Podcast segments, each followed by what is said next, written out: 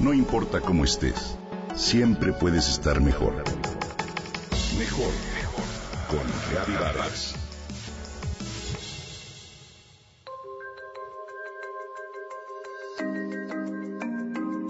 De repente, el vacío. Esa sensación de ser succionada por un agujero negro al comprobar que la cartera que hace unos minutos se encontraba en la bolsa había desaparecido. El corazón se acelera, las interrogantes se atropellan en la mente, la mano vuelve a tentar todos los artículos que llevaba hasta sacar uno por uno y comprobar a la mitad del viaje y parada en la estación de tren de Florencia que en efecto alguien la había extraído.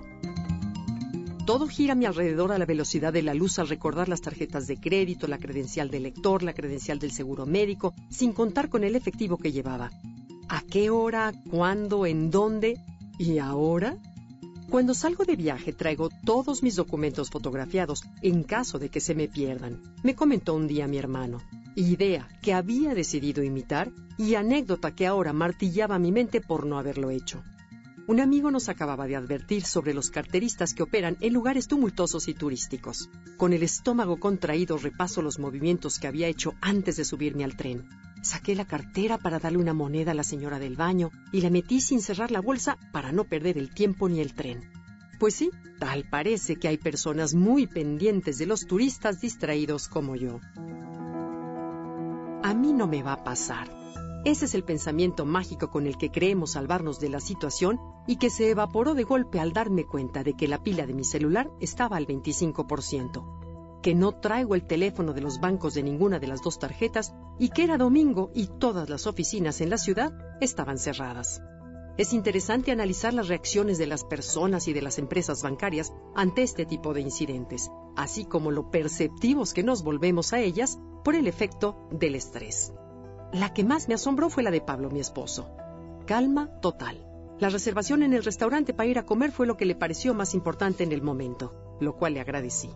Una vez sentados, sacó su tarjeta American Express y en el dorso vimos un teléfono de atención internacional al cual llamamos de inmediato. Qué alivio y qué diferencia de servicio, debo decir, y no es anuncio. Cuánto agradecí que me contestara una voz humana y no una grabadora como ocurrió con Citibanamex mismo que me envió a cuatro lugares antes de repasarme tres largos anuncios que presumían cuán eficientes eran.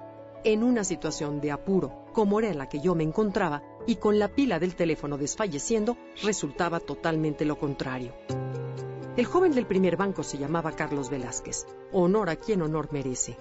Me respondió en domingo a sus 5.45 de la mañana con el mejor de los ánimos. Después de que le comenté que me habían extraído la cartera y que no tenía el número de la tarjeta, lo primero que me preguntó fue, ¿Usted se encuentra bien? Y siguió, no se preocupe, ahorita mismo capturo su información para cancelar su tarjeta. Comienzo a respirar. En cinco minutos y con una llamada el asunto estaba resuelto.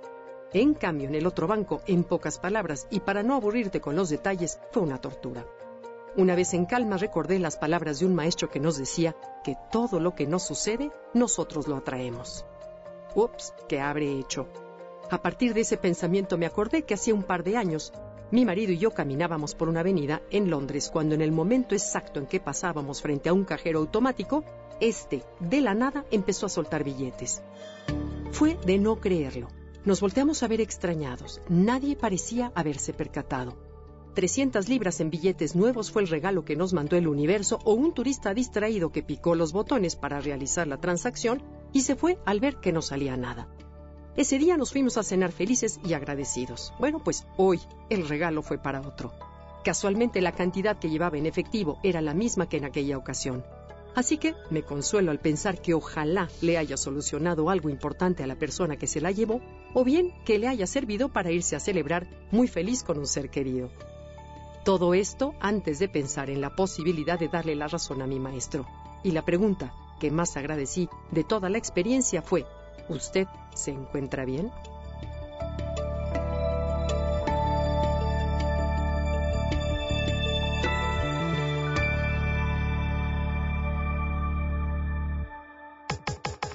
Comenta y comparte a través de Twitter. Gaby-Vargas. No importa cómo estés, siempre puedes estar mejor. Mejor, mejor. Con Reavivadas.